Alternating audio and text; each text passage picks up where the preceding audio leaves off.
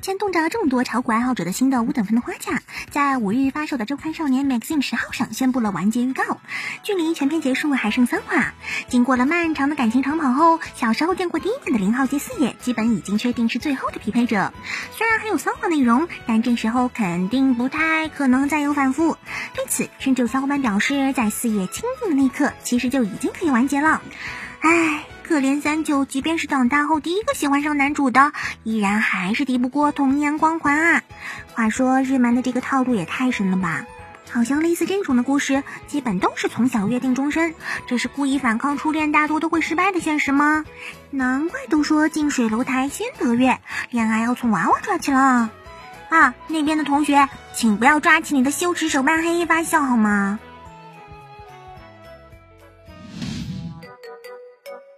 女人哪有电脑好玩？对于很多没有妹纸，而且有一定社交恐惧症。不敢在现实中撩妹的宅来说，这辈子最大的梦想肯定是期待科技的再次爆发，让科学来给大家分配老婆，在机械美少女或者 AI 美少女身上寻找到已经逝去的爱情。这类科幻故事在今天已经非常不少了。而近期知名声优尾玉贵就将出演一部电视剧《皮普鲁与 AI 开始结婚生活》了。这部改编自原田真理流的小说《皮普鲁》的电视剧，讲的就是一个年过三十的上班族，因为约会失败而购买了一个美少女 AI，并把她当老婆带回了家。但是因为手残设定失误，结果在求爱时连这个 AI 也拒绝了他。于是他提出了一个新的提案，嗯，具体是什么？听起来好像非常有趣，而且令人在意啊。不过连 AI 都拒绝了自己，一般人恐怕会被打击到再起不能吧？想想都可怕。没女朋友倒还会被电脑讨厌的人生，所以本作似乎值得一看。能给不少人一些作为今后人生的参考吧。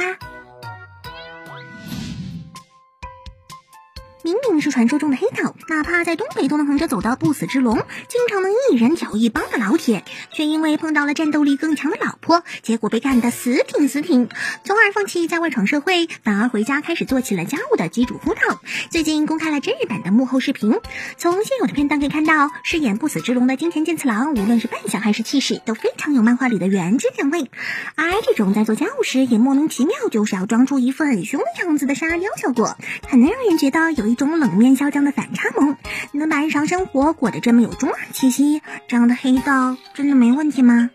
难怪最近日本都有七十多岁的老头跑山口组挑衅，逼得黑道报警表示的魔幻现实故事了呢。不过还真的有点可爱啊，不是吗？要说去年的十月新番中最令我感到意外的。既不是 Beastars 的新颖，也不是身中勇者的搞笑，而是爱书的下课上的贫穷。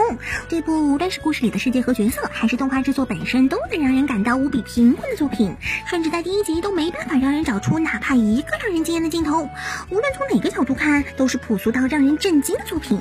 但是就是这样朴实无华的本作，却依然做到了很多高投入作品都没做到的事。有第二季，最近定于今年四月播放的小说是第二季放出了新的主宣传图和 CM。虽然是一如既往的朴素，但是却能让人理解为什么他会有这么多死忠粉哦。果然，这种踏实生活的异世界穿越作品也是有不少人喜欢的。有时候动画还真的不能只是看画面呢。啊，你说我们在这里找到了共鸣？哼，无产阶级就是要联合起来啦！在经历了十二年半的长期连载后，最终达到了二十九卷的王阳老师在五日迎来了最终话。这部和《月刊少女野崎君》同一作者的作品，讲述的是某个不良女主和她的小伙伴以及老师阴沉的各种日常故事。好吧，具体内容因为停刊了很久，所以记不清楚了。不过感觉是和《月刊少女野崎君》有点类似的故事，只是内容上有更加清晰一点的主线，角色间的关系好像更加复杂一些。这样，有兴趣的小伙伴可以去看喽。另外，既然王耀老师已经完结了，那么野崎君会不会增加篇幅啊？原先的半月刊实在是不够看呢。